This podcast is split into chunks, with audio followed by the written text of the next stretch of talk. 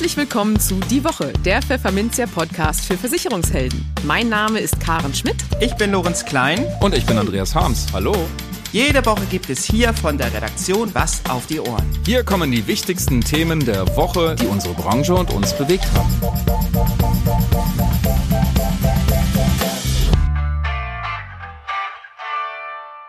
Moin aus Hamburg und herzlich willkommen zu Folge 131 unseres Podcasts. Heute ist Freitag, der 14. April 2023. Und diese Themen haben wir heute für Sie.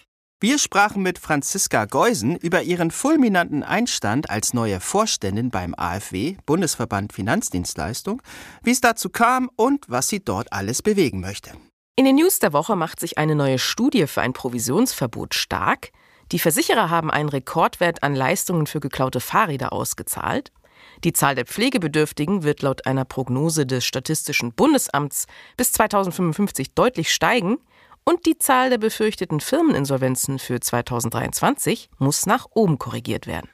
Und für unser Schwerpunktthema für den Monat April Gewerbeversicherung sprachen wir mit Christian Wiemann, Geschäftsführer des Gewerbeversicherungsportalbetreibers Exalting, über die Bedeutung der betrieblichen Gebäudeversicherung und wie es hier um die Produktqualität bestellt ist.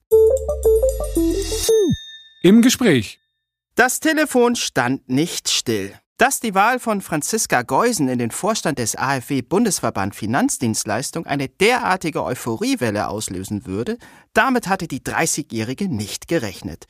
Im nun folgenden Gespräch, das wir in der K-Woche führten, schaut die Geschäftsführerin von Hans John Versicherungsmakler auf die ersten Wochen im neuen Amt zurück. Und sie erklärt, welche Themen sie künftig im Vermittlerverband vorantreiben möchte. Und wie sie über das vermeintlich böse Wort Quotenfrau denkt. Hallo Franziska Geusen, herzlich willkommen im Podcast. Schön, dass Sie dabei sind. Ja, herzlichen Dank für die Einladung und ich freue mich dabei zu sein. Ja, sehr gern. Frau Geusen, Sie haben einen bewegten März hinter sich. Ich denke, das kann man so sagen. Seit dem 1. März sind Sie die neue Vorständin beim AfW Bundesverband Finanzdienstleistung. Herzlichen Glückwunsch auch von dieser Stelle. Ähm, vielen, vielen ja, Dank. Gerne. Ein guter Monat ist vergangen im neuen Amt. Wie geht es Ihnen eigentlich? Wie ist der Start verlaufen? Äh, mir geht es sehr gut tatsächlich. Also ich kann mich überhaupt nicht beklagen. Der Start war natürlich überwältigend, um es mal so zu sagen. Also ähm, diese Resonanz, die wir da bekommen haben, äh, die ich auch bekommen habe, die war natürlich extrem groß. Und ähm, das muss ich schon sagen. Also das war ganz, ganz großartig, was da im letzten Monat alles passiert ist. Und ich freue mich riesig darüber. Ja, diese ganze Euphorie, der hat uns auch durchaus überrascht. Ähm, ich habe vorhin noch mal nachgeschaut. Sage und schreibe 191 Menschen haben die Personalmeldung, die wir von Pfefferminz ja natürlich ganz schnell dann auch verarbeitet haben, als die äh, Meldung kam vom AfW aus Berlin, haben sich die bis heute auf LinkedIn angeschaut, äh, geliked und auch Glückwünsche dort äh, sind sie losgeworden. Ich kann mich gerade an keine Personalmeldung erinnern aus jüngster Zeit, die uns wirklich äh, so viel Interaktion eingebracht hat auf dieser Plattform. Ähm, und dann habe ich mir das Pressebild auch nochmal angeschaut, wo sie mit den Kollegen Norman Wirth und Frank Rottenbacher zusammen in die Kamera lächeln. Und ich schaue da wirklich in strahlende Gesichter. Ist dem AfW mit ihrer Verpflichtung ein echter Coup gelungen? Kann man das so sagen? Ich hoffe das. ähm, nein, also natürlich äh, ist die Wahl auf meine Person mit Sicherheit auch eine öffentlichkeitswirksamer gewesen, weil es einfach noch nicht so viele junge Frauen in dem Bereich gibt, ähm, im Bereich der Versicherungswirtschaft, was sehr schade ist und was sich 30 Jahre sind so Sie alt, das nur noch fürs 30, Protokoll? Genau, mhm, 30 genau. Jahre. Aber ich denke, das ändert sich jetzt einfach und ich habe in den letzten Monaten immer wieder neue Meldungen bekommen von die ja, vielen Frauen, die in die Vorstandsetagen gerufen werden und das ist doch eine ganz erfreuliche Entwicklung ich glaube einfach, äh, ich habe ja schon vorher auch viel bei LinkedIn ähm, oder war da sehr viel tätig, habe sehr viel gepostet, äh, viele Artikel veröffentlicht.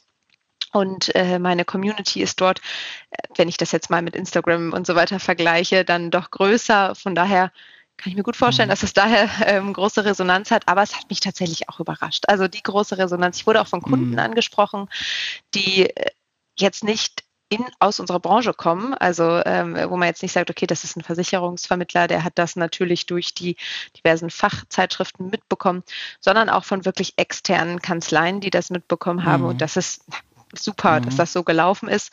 Und das freut mich natürlich total. Eindrucksvoll, ja. Ähm, waren Sie denn auch überrascht, dass der AfW auf Sie zugekommen ist? Wie kann man sich das vorstellen? Wie ist das entstanden? Wie haben Sie, wurden Sie auch letztlich überzeugt, zum AfW zu gehen? Ja, eigentlich kann ich erzählen, wie es war. Also ähm, Norm Witt und äh, Frank Rottenbacher haben mich gefragt und ich war natürlich total überrascht. Also damit habe ich überhaupt nicht gerechnet, als sie um den Termin gebeten haben. Ähm, viele wissen ja auch, dass äh, die Aktion die 34er durch den AfW ins Leben gerufen wurde und ähm, ich dachte eigentlich, dass es darum geht, dass ich da ähm, beim nächsten Independence Day mitmache, was dann auch durchaus Thema war und ich war auch dabei. Ähm, aber als sie dann gefragt haben, ob ich in den Vorstand gehe, war ich natürlich erstmal geplättet und habe auch ehrlich gesagt nicht sofort Juhu und hier und ich mache das auf jeden Fall geschrien, weil ich habe einfach auch noch ein Unternehmen nebenher, ähm, was mhm. geführt werden muss und ähm, musste das natürlich auch erstmal mit den äh, handelnden Personen dort besprechen. Also mhm. ich bin dann zurück ins Büro und zum Glück waren wir in, ich sag mal, in entscheidungsfähiger ähm, Mannschaft vor Ort. Also ähm, mein Mann war durch Zufall auch da. Ich meine, sowas bespricht man natürlich auch familienintern, ähm, mhm. ob das alles zusammenpasst. Und alle haben sofort gesagt, ja, natürlich, das musst du machen und das wird äh, ganz, ganz großartig und das ist ein tolles Zeichen und so eine Chance bekommt man nicht ständig im Leben. Und dann habe ich durch Zufall, äh, weil wir im Unternehmen gerade auch 30 Jahre gefeiert haben, abends Norbert wieder getroffen und konnte ihm dann da schon die Zusage geben, äh, sodass ja. das dann doch relativ schnell funktioniert hat und äh, ja, alles gut gelaufen ist und alle glücklich sind. Ja, aber tatsächlich ging mir die Frage auch durch den Kopf, wie Sie das alles unter einen Hut bekommen möchten. ja, das ist eine gute ähm, Frage. Sie haben ja auch als Geschäftsführerin von Hans John Versicherungsmakler spezialisiert auf Vermögensschadenhaftpflicht im Übrigen, ja auch sicherlich viel zu tun. Ähm, haben Sie da irgendwie einen Rat oder äh, den Sie auch vielleicht anderen Kollegen geben können, die ihr Zeitmanagement dann entsprechend auch ähm, ja optimieren, dass man eben so verantwortungsvolle Aufgaben, mehrere Mandate miteinander in Einklang bringen kann?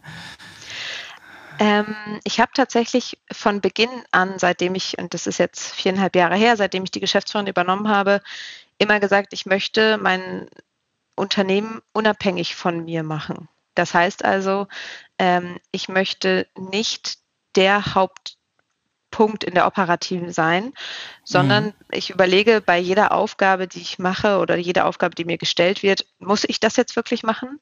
Ähm, gibt es vielleicht jemanden, der das kann oder gibt es jemanden im Unternehmen, den ich dazu befähigen kann? Da gibt es natürlich Aufgaben, die kommen nur einmal vor oder die kommen nur dreimal im Jahr vor, wo das keinen Sinn macht. Aber wenn ich Aufgaben habe, die immer wiederkehren und wo ich merke, okay, das ähm, ist jetzt was, das ich abgeben kann, dann tue ich das auch ganz stark und bei jedem und allem, was mir so vor die Flinte kommt. Und um mal ein Beispiel zu nehmen, wir haben ja das Thema Ausbildung bei uns aufgebaut und als es losging, habe ich wirklich die Gespräche mit den Unis geführt, habe die Vorstellungsgespräche mit den dualen Studierenden geführt, habe auch die Einführung gemacht und inzwischen haben wir jetzt einen Ausbildungsleiter, den Martin Reimer, der sich bei uns intern um alles kümmert. Und äh, parallel hier im Nebenraum läuft gerade auch wieder ein Vorstellungsgespräch und ich habe diejenige, die sich hier bewirbt, jetzt fünf Minuten kennengelernt und letztlich liegt die Entscheidung nicht bei mir, ob sie zu uns kommt oder nicht, sondern eben bei Martin Reimer, der das ganze Thema übernommen hat. Und das zeigt sich eigentlich in allen Faktoren des Unternehmens, sodass ich dann auch solche Sonderaufgaben mit übernehmen kann. Mhm. Ähm, wir haben jetzt äh, zum ersten Vierten jemanden eingestellt, der mich im ganzen Bereich Social Media etc. unterstützt ähm, und auch diesen ganzen Marketingbereich macht. Ähm, und so äh, sukzessive überlege ich mir immer, ob die Aufgaben, die ich jetzt gerade tue, wirklich bei mir richtig sind oder ob man nicht jemanden dazu befähigen kann, dass ja, entweder mhm. solche Sonderaufgaben funktionieren oder dass ich vielleicht auch irgendwann mal sagen kann, so, und jetzt möchte ich keine 40-Stunden-Woche mehr arbeiten, sondern vielleicht ein bisschen weniger. Ähm, oder jetzt will ich nochmal was ganz anderes machen. Mhm. Ähm, genau, also dass das einfach möglich ist und vielleicht ja. kann man das an der Stelle auch schon einmal hier in der Runde sagen, weil es ist ja. eigentlich kein Geheimnis mehr. Ich werde auch im September ein zweites Kind bekommen und oh. auch das äh, war natürlich schon in der Vorbereitung. Gratulation. Und vielen Dank und ähm, das musste natürlich dann auch mit einfließen in den ganzen natürlich. Prozess. Ja. Ich würde jetzt ganz gerne nochmal das Thema Ausbildung aufgreifen. Mhm. Das hatten Sie genannt, das Stichwort. Das liegt Ihnen sehr am Herzen, dieses Thema. Mhm. Ähm, ist das auch ein Bereich, den Sie äh, forcieren wollen beim AfW, dass Sie dieses Thema besetzen wollen? Und in welcher Form würden Sie das dann äh, machen?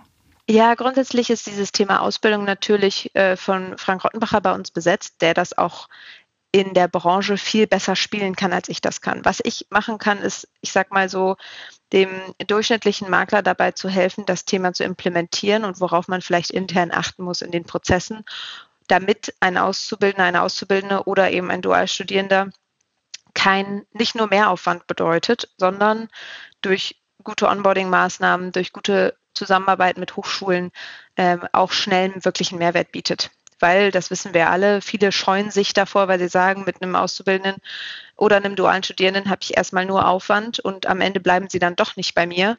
Und das führt eben dazu, dass viele kleinere Unternehmen nicht mehr ausbilden oder auch die Suche nach dem richtigen Auszubildenden oder dem richtigen dualen Studierenden. Und das sind sicherlich Themen, wo ich so ein bisschen Best Practice weitergeben kann, zumindest wie wir es bei uns machen. Ähm, was jetzt beim Gewerbemakler vielleicht auch ein bisschen was anderes ist als bei jemandem, der auch im Privatgeschäft unterwegs sind. Aber grundsätzlich ist dieses Thema im AfW sehr stark belegt, natürlich von Frank Rottenbacher, der das auch ähm, sehr gut weitermachen wird und sich da auch, was die breite Masse angeht, viel besser auskennt als ich. Nichtsdestotrotz ist die Ausbildung in der Versicherungsbranche und der Nachwuchs oder die Nachwuchsgewinnung etwas, was mir sehr am Herzen mhm. liegt. Ja. ja. Sie haben gesagt, die jungen Wilden streben nach oben. Das habe ich äh, aufgeschnappt beim Netfonds Versicherungstalk. da waren Sie ja auch zu Gast. Liebe Grüße an Olli Bruns an der Stelle. Ähm, ja, das gefällt Ihnen, dass das ähm, eben dass diese Entwicklung so positiv da ist. Der Beruf stirbt nicht aus, haben Sie gesagt. Er wird mhm. attraktiver mhm. sogar. Ähm, ja, man hat ja immer so, so viele negativen äh, Meldungen im Kopf, wenn es um Nachwuchs geht. Aber Sie können diese, diese Hiobs-Botschaften oder diese Cassandra-Rufe gar nicht so bestätigen, oder? Ja, es kommt ja immer so ein bisschen darauf an, was man sich anschaut. Also wenn ich in Richtung Versicherer blicke und überlege, damals, ich habe bei der Allianz meine Ausbildung gemacht, waren wir in meinem Jahrgang 100 Azubis und im Jahr, also in Unterföhring äh, bei München, und im Jahrgang drauf waren es dann nur noch 25. Und das ist natürlich schon eine Hiobsbotschaft für die Branche, weil von diesen 25 wird die Allianz mit Sicherheit, also außer es sind jetzt große Ausnahmen dabei, 25 behalten haben. Von den 100 ist aber vielleicht schon der ein oder andere in den Markt auch äh, eingetreten. Und wenn die Versicherer nur noch für sich selbst ausbilden, dann brauchen wir als Versicherungsmakler einfach nicht damit rechnen, dass wir da Nachwuchs generieren können und Mitarbeiter finden. Und ähm, deswegen Hiobs Botschaft natürlich schon so ein bisschen, weil es einfach immer weniger gibt. Aber ähm, es bringt ja nichts, sich immer nur darüber aufzuregen, dass die anderen nichts machen, sondern man sollte selbst etwas tun.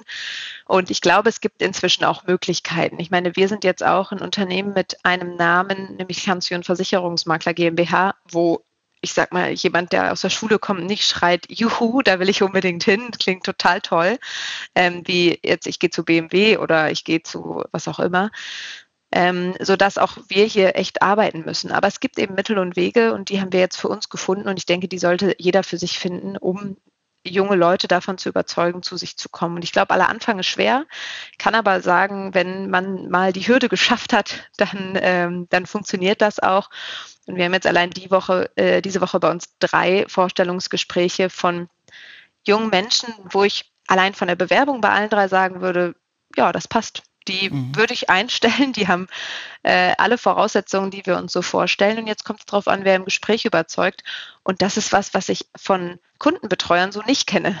Also, mhm, dass ich sage, ja. ich habe jetzt hier drei Bewerbungsgespräche und alle drei mhm. klingen ganz toll.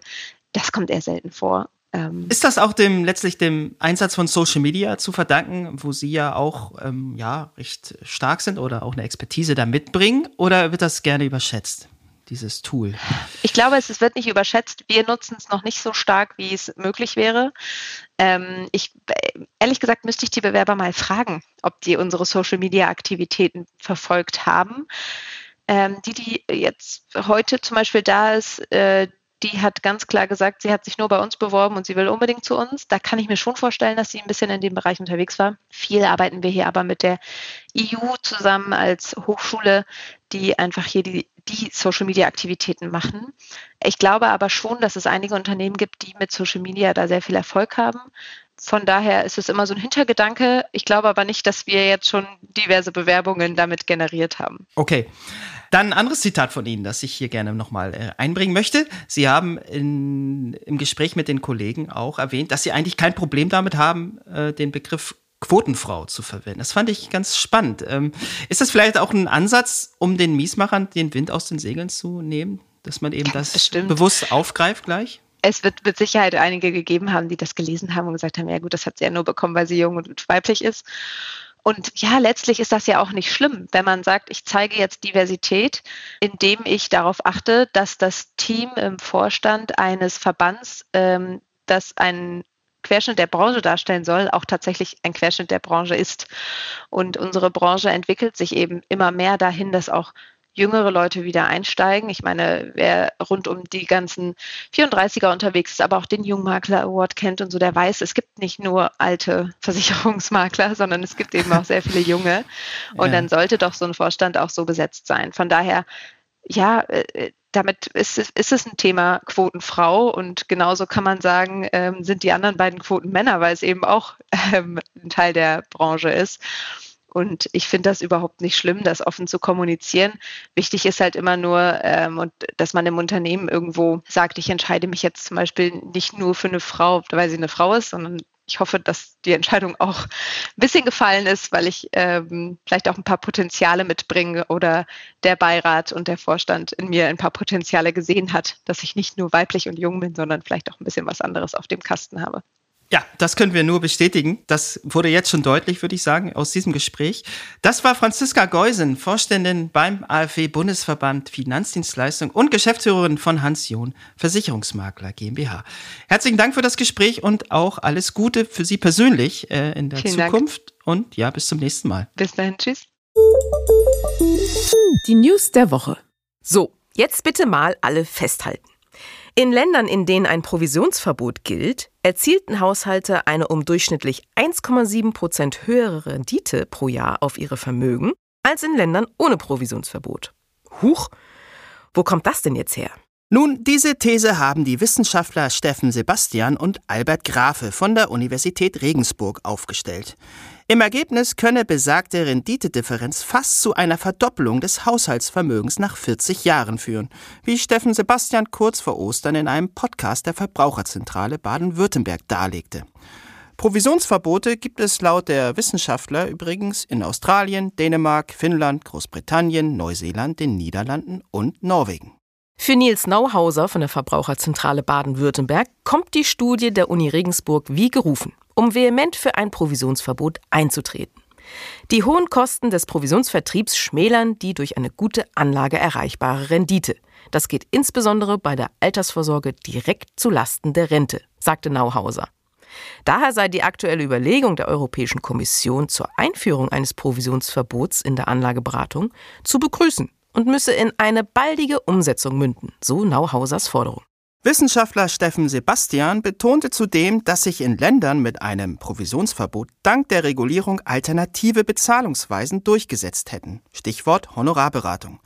Dies sei ein Schritt, vor dem die Branchenverbände in Deutschland jedoch warnten, so Sebastian, weil sie den Verlust von Arbeitsplätzen und eine Servicewüste für den Verbraucher befürchteten. Die Datenlage widerlege derartige Befürchtungen allerdings. So sei die Anzahl von Finanzberatern in den entsprechenden Ländern nicht gesunken. Im Fall von Großbritannien sei diese sogar leicht gestiegen. Eine Servicewüste kann nicht festgestellt werden, resümieren die Wissenschaftler. Nun ja, in unserer Leser- und Hörerschaft wird die Studie, das sollte Sie nicht überraschen, überaus kritisch kommentiert und teils macht sich Resignation breit. Ich bin es leid, mich Jahr für Jahr dafür rechtfertigen zu müssen, dass ich für meine Arbeit Geld bekomme. Ich lasse mich aber auch gerne ab sofort vom Steuerzahler bezahlen, so wie die sogenannten Verbraucherschützer jedes Jahr mit Millionen aus Steuergeldern subventioniert werden. Merkt ein Leser an. Ein anderer flüchtet sich in Sarkasmus. Das Thema Finanzen und Versicherungen ist doch so einfach, das können die Mitarbeiter der Verbraucherzentralen auch ohne Qualifikation. Die deutschen Versicherer haben im vergangenen Jahr so viel für gestohlene Fahrräder geleistet wie noch nie. 140 Millionen Euro zahlten sie an ihre Kunden aus. Im Jahr zuvor waren es noch 110 Millionen Euro, berichtet der Gesamtverband der deutschen Versicherungswirtschaft GDV. Auch der Schadendurchschnitt erreichte mit 970 Euro laut GDV-Statistik ein neues Hoch. Der Trend, vor allem teure Fahrräder zu stehlen, hat sich auch 2022 ungebrochen fortgesetzt sagt GDV-Hauptgeschäftsführer Jörg Asmussen. Diebe hätten es gezielt auf hochwertige Rennräder, E-Bikes oder Mountainbikes abgesehen, um sie weiterzuverkaufen. Die Gesamtzahl der gestohlenen Fahrräder ist 2022 gestiegen. 140.000 versicherte Fahrräder nahmen die Langfinger mit. Rund 15.000 mehr als im Jahr zuvor. Trotzdem liegt der Wert noch unter dem von vor der Corona-Pandemie. Im Jahr 2019 nahmen Diebe nämlich noch 150.000 Räder mit. Das sind keine rosigen Aussichten für die soziale Pflegeversicherung. Die Zahl jener Menschen, die gepflegt werden müssen, wird bis 2055 um 37 Prozent wachsen. 6,8 Millionen Pflegefälle gäbe es dann. Im Moment sind es um die 5 Millionen. Das hat das Statistische Bundesamt ausgerechnet. Der heftige Anstieg hängt laut den Statistikern damit zusammen, dass die Menschen im Schnitt immer älter werden. Hart treffen wird es laut Prognose vor allem die südlichen Bundesländer. In Baden-Württemberg soll die Zahl der Pflegefälle von 2021 bis 2055 um satte 51 Prozent steigen, in Bayern sogar um 56 Prozent. Nach 2055 wird sich diese Entwicklung aber wohl etwas abschwächen, weil nur noch geburtenschwache Jahrgänge ins pflegebedürftige Alter kommen. 2070 könnte es laut Prognose etwa 6,9 Millionen pflegebedürftige Menschen in Deutschland geben. In Deutschland dürften mehr Unternehmen in Schwierigkeiten geraten, als noch zu Jahresbeginn erwartet. Zu diesem Ergebnis kommt eine Prognose des Kreditversicherers Allianz Trade. Laut der jüngsten Insolvenzstudie des Unternehmens ist hierzulande für 2023 mit einem Anstieg der Unternehmensinsolvenzen um 22 Prozent auszugehen, nach anfänglich 15 Prozent. In absoluten Zahlen entspricht das rund 17.800 Fällen und damit etwa 800 mehr als ursprünglich erwartet. Der Grund für die Anpassung nach oben? Infolge der jüngsten Turbulenzen am Bankenmarkt stellen die Institute bei der Kreditvergabe künftig noch strengere Anforderungen an ihre Kunden. Zugleich betonte der Deutschlandchef von Allianz Trade, dass man trotz der Zunahme der Firmeninsolvenzen weiterhin nicht von einer Pleitewelle sprechen könne. Auch wenn ein zweistelliger Zuwachs zunächst den Anschein erweckt, so Milo Bogarts.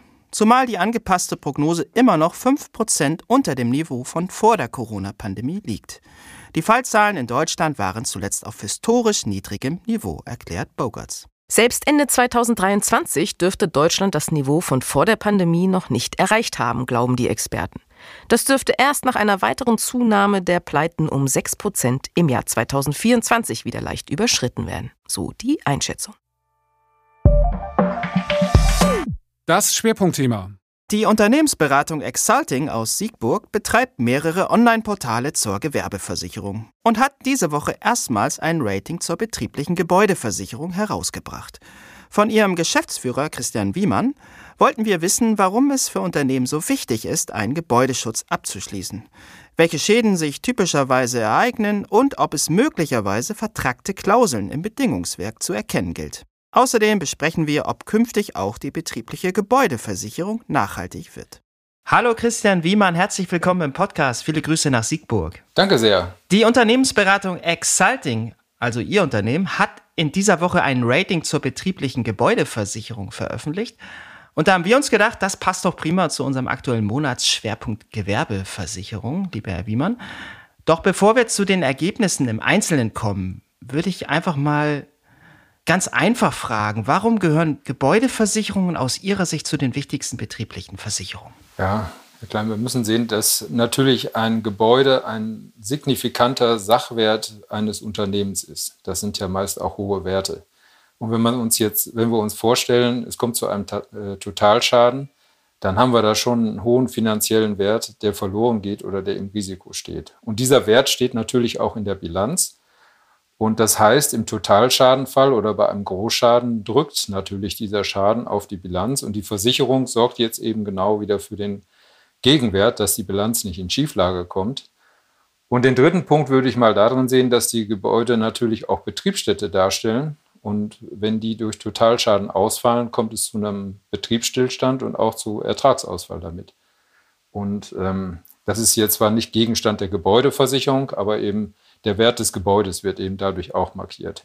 Was sind denn so die klassischen Schäden, die Sie auch sehen? Ja gut, der, der klassische Schaden ist halt jetzt mal sicher der Brand. Das Feuer entstehen, ob das jetzt Entstehungsbrände sind oder auch äh, Großschäden, äh, auch Totalschäden. Ähm, das dürfte immer noch so das Markante im Schadenbild sein. Jetzt betrachten, ich habe ja keinen, äh, keinen Zugang zu aktuellen Schadendaten und Schadenstatistiken, aber aus dem Wesen der Versicherung ergibt sich das. Und dann muss man sicherlich auch sehen, dass das Thema ähm, Unwetter, Naturkatastrophen immer weiter an Bedeutung gewinnt. Ähm, das hat vielleicht nicht die Häufigkeit, aber dann, wenn es passiert, eine, eine sehr hohe Schadenhöhe. Und da kann man jetzt als Beispiel auch mal das Ahrtal wieder äh, zitieren, ähm, wo man ja auch merken konnte, dass mit einem Schadenereignis serienweise Totalschäden entstanden sind. Mhm. Nun gibt es ja gute Versicherungsprodukte, hoffentlich gute Versicherungsprodukte, die dann eben helfen und die dann für eine Deckung sorgen. Welche Trends sehen Sie aktuell im Markt? Welche Rolle spielen zum Beispiel umfassende Deckungskonzepte im Vertrieb? Ja, da müssen wir schon mal gucken, was heißt jetzt umfassend? Also umfassend kann ja, bedeuten. Wie umfassend sind die denn? Ja, also kann, äh, ich sehe äh, zwei Möglichkeiten, umfassend jetzt zu deuten. Ja, das eine ist, die Gebäudeversicherung ist Bestandteil einer gebündelten Versicherung, sodass eben Gebäude, Inhalt, ähm, Werkverkehr, Ertragsausfall, alles in einer Police sind. Das hat den Vorteil, hier ist es umfassend in dem Sinne, man hat so eine Rundumdeckung bei einem Versicherer, die nahtlos aneinander anschließt und man im Schadenfall nicht die Debatte hat, welcher Versicherer welchen Teil des Schadens reguliert. Ja, die zweite Deutung von umfassend ist, dass eben eine Deckung viele Klauseln hat mit, mit hohen äh, Summen und umfassendem Versicherungsschutz. Ja, und ähm, das, so kann man das natürlich auch als umfassend deuten.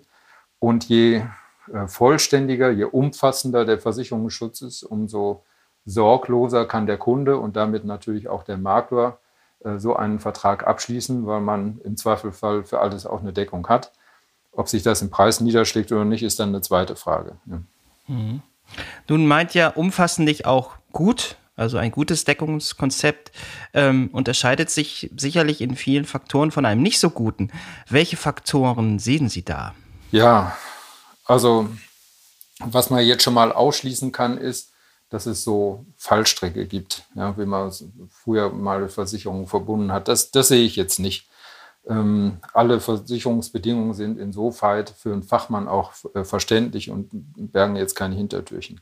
Was aber ein sehr wichtiger Punkt ist und äh, glaube, ein, ein äh, versierter Makler wird das auch äh, mit mir teilen, ist, dass die Risikoanalyse wichtig ist, damit eben genau die Deckung zu dem Risiko passt. Und wenn die Risikoanalyse zu oberflächlich war oder irgendwas vom Kunden nicht benannt wurde, das eine Lücke ist, da liegt dann jetzt schon eine Gefahr. Um das auch mit einem Beispiel auszukleiden, ähm, würde ich jetzt mal neben den, den Fall der Zu- und Ableitungsrohre, ob die jetzt nur im Gebäude sind oder auch außerhalb des Gebäudes oder im, äh, auf dem Versicherungsgrundstück oder ob die sich auch außerhalb des Versicherungsgrundstücks befinden. Das macht einen riesen Unterschied aus und lange nicht jede Deckung bietet eben Versicherungsschutz für die, die Rohre außerhalb des Gebäudes oder sogar außerhalb des Versicherungsgrundstücks. Und da ist man jetzt natürlich aufgerufen, schon genau hinzugucken, wie das Risiko ist und dann im Schadenfall nicht enttäuscht zu werden, dass man sagt, ich habe eine schlechte Deckung, ne, komme damit zurück zu Ihrer Frage,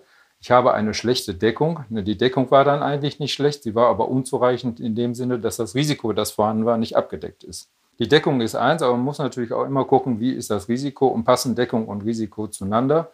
Also es kann durchaus sein, wenn ich ein ganz äh, einfaches Risiko habe, nichts Exponiertes, dass ich mit auch einer günstigen allgemeinen Deckung, ähm, also die wir mittel bewertet haben, ohne weiteres auskomme. Ähm, das würde ja gehen. Aber wenn ich eben exponierte Risiken habe, als Beispiel jetzt mal diese Rohre, oder ich habe noch hohe technische äh, Anlagen, die mitversichert werden müssen. Da muss ich natürlich auch darauf achten, dass die Deckung das auch widerspiegelt. Mhm. Und äh, da trennt sich dann eben auch die Spreu vom Weizen. Ja, wie viel Klauseln stecken in einer Deckung? Also von den Klauseln, die so am Markt sind, sind die alle auch bedient. Und der zweite Unterschied ist dann auch, mit welchen Summen sind die ausgestattet. Ähm, die Versicherungssumme ist eins, aber es gibt ja auch noch die Kostenpositionen als Beispiel. manche Versicherer haben diese Kostenpositionen im Rahmen der Versicherungssumme abgedeckt, andere aber zusätzlich durch Versicherungssumme. So, und wenn, man uns jetzt wenn wir uns vorstellen, wir haben eine Versicherungssumme von zwei Millionen, nur mal ein Beispiel, ja, dann kann das bedeuten, dass ich nicht nur die 2 Millionen Versicherungssumme für das Gebäude habe, sondern zusätzlich nochmal bis zu 2 Millionen Euro an Versicherungssumme für die Kostenposition haben. Das ist natürlich ein ganz signifikanter Unterschied. Mhm. Ja? Welche Kriterien spielten in Ihrem Rating denn eine besonders große Rolle? Ähm, was wir natürlich immer bewerten, ist, welche äh, Klauseln sind derzeit am Markt und sind die erfüllt. Und dann ähm, je Klausel achten wir dann darauf, mit welcher Versicherungssumme ist sie ausgestattet und sind die Leistungskomponenten einer einzelnen Klausel auch abgedeckt oder nicht. Ähm, und jede Klausel oder viele Klauseln haben ja noch so Facetten ähm, äh, zum Umfang des Versicherungsschutzes, so Nebenpositionen auch. Und da gibt es dann für die einzelnen Leistungskomponenten Punkte. Typischerweise mhm. hat eine Klausel bei uns so äh, zwölf äh, Punkte, manchmal auch 15. Und abhängig, wie umfassend diese, diese einzelne Klausel dann bedient ist, summieren sich die Punkte auf und dann über alle Klauseln dann eben die Gesamtzahl. Und dann mhm. gibt es so ein Cluster mit fünf Sternen bis einen Stern runter. Ja, und wie hat sich das so verteilt? Wie ist das Bild? Äh, verstehe ich Sie richtig, dass es im Großen und Ganzen eigentlich ein gutes Bild ist, was die Branche abgibt? Weil Sie sagten vorhin, Fallstricke im, im Bedingungswerk haben Sie so jedenfalls nicht gesehen? Also ich würde schon sagen, dass die Gebäudeversicherung im Ganzen gut abgedeckt ist. Also selbst in der Deckung mit vier Sternen würde ich noch als, ähm, sagen wir mal, gut äh, abschließbar sehen, solange ich eben kein wirklich exponiertes Risiko habe. Ähm, da, da, braucht keiner Sorge haben, dass er eklatant etwas nicht mitversichert hat, was aber äh, versichert gehört. Wie viele sind denn unterhalb der 5- und 4-Sterne-Kategorie? Ja, jetzt stellen Sie eine statistische Frage. Ja. Da hätte ich mich gerne äh, vorbereitet. Die habe ich jetzt nicht so im Blick. Aber ja. ich würde jetzt sagen, aus dem Bauch raus sind äh, wenigstens 60 Prozent der Versicherer 4 Sterne oder 5 Sterne. Und darunter sind das typischerweise alte Deckungen, die mhm. vermutlich gar nicht mehr ähm, so im Vertrieb sind, die wir aber in unserem Archiv haben und die immer mitlaufen um eben auch Leistungsunterschiede von früher zu heute erkennen zu können, nämlich eben auch Trends, die sich abzeichnen. Ja, Trends ist ein gutes Stichwort, das würde ich zum Ende hin nochmal beleuchten wollen. Das Thema Nachhaltigkeit, was ja nun mal in aller Munde ist. Viele nervt es auch mittlerweile, aber es hilft ja nichts. Und Sie sagten in der entsprechenden Mitteilung oder Sie schrieben in der entsprechenden Mitteilung Ihres Hauses, dass Nachhaltigkeit in den ersten Deckungskonzepten einzieht. Wie äußert sich das denn und wird das überhaupt schon nennenswert nachgefragt, eingefordert von den Kunden? Ähm, ja, zu dem letzten, ob es eingefordert wird, können die Versicherer sicherlich besser sagen. Aber äh, umgekehrt kriegen wir, war unmittelbar bevor wir jetzt gerade sprechen miteinander, eine Anfrage eines Versicherers, ob wir dazu einen Workshop machen können. Die Versicherer, die fragen jetzt nach, wie können wir denn unsere Bedingungen nachhaltiger gestalten? Und das werden sie ja nur tun, wenn sie dann auch einen Markt sehen dafür. Und die Verpflichtung ist ja nicht da. Diese ganzen äh, gesetzlichen Regelungen beziehen sich ja hauptsächlich auf äh, die Kapitalanlagen und auf mhm. ähm, die, das eigene Equipment, ja, dass das alles nachhaltig ist.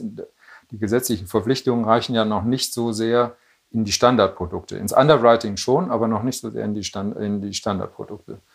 So, also mit Underwriting meine ich Industriegeschäfte. Und mhm. ähm, weil ich aber auch sehe, dass ähm, dieses Thema Nachhaltigkeit ein breites Konsumententhema ist, ist für mich auch nachvollziehbar, dass Versicherer auch sehen, dass ihre Produkte auch nachhaltiger werden. Ähm, wir haben erkannt, dass es First Mover gibt, die so einzelne Klauseln äh, schon aufnehmen. Und da haben wir drei Kategorien ausgemacht. Das sind mal Kosten für Beratungen, die stattfinden nach einem Schadenfall. Zum Beispiel, wie ist jetzt äh, eine nachhaltige Energie äh, für das Haus gesichert oder äh, vielleicht auch die Bauweise des Hauses. Und wenn jetzt jemand gerade in der Situation ist, dass sein Haus abgebrannt ist, dann hat er keinen Kopf dafür, sich noch großartig und ausschweifend um die beste Energieversorgung zu kümmern, dann schätzt er das natürlich, ja, wenn er schnell eine Beratung kriegt, auf irgendjemanden zugehen kann, der sich damit auskennt, schnell eine Beratung kriegt und dann mit dem Wiederaufbau seines Hauses anfangen kann. Und das wird mit zusätzlichen Kosten verbunden sein. Und dass das abgedeckt wird, ist für mich total plausibel. Ja, so, jetzt kosten neue Energieanlagen vielleicht auch mal einen Schnaps mehr. Da sind Mehrkostenpositionen drin und es gibt ja auch noch genügend andere äh, Technik, die nachhaltig ist oder innovativ. Und dafür gab es dann auch nochmal ähm, Mehrkostenpositionen, die ziehen so langsam ein. Manchmal muss man aufpassen, ob nicht das alte Thema Technologiefortschritt und Sonderpositionen, mhm. ob das nicht sehr nah beieinander liegt. Aber gut, dann hat das ganze Ding eben ein schönes neues Etikett gekriegt. Aber substanziell hat sich dann nicht viel geändert.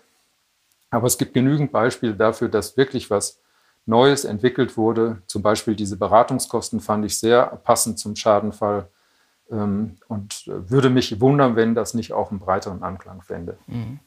Ja, wir werden das weiter beobachten, wie sich der Markt an der Stelle auch weiterentwickelt. Das war Christian Wiemann, Geschäftsführer von Exulting. Herzlichen Dank für das Gespräch. Habe ich sehr gerne gemacht. Vielen Dank und auf Wiedersehen.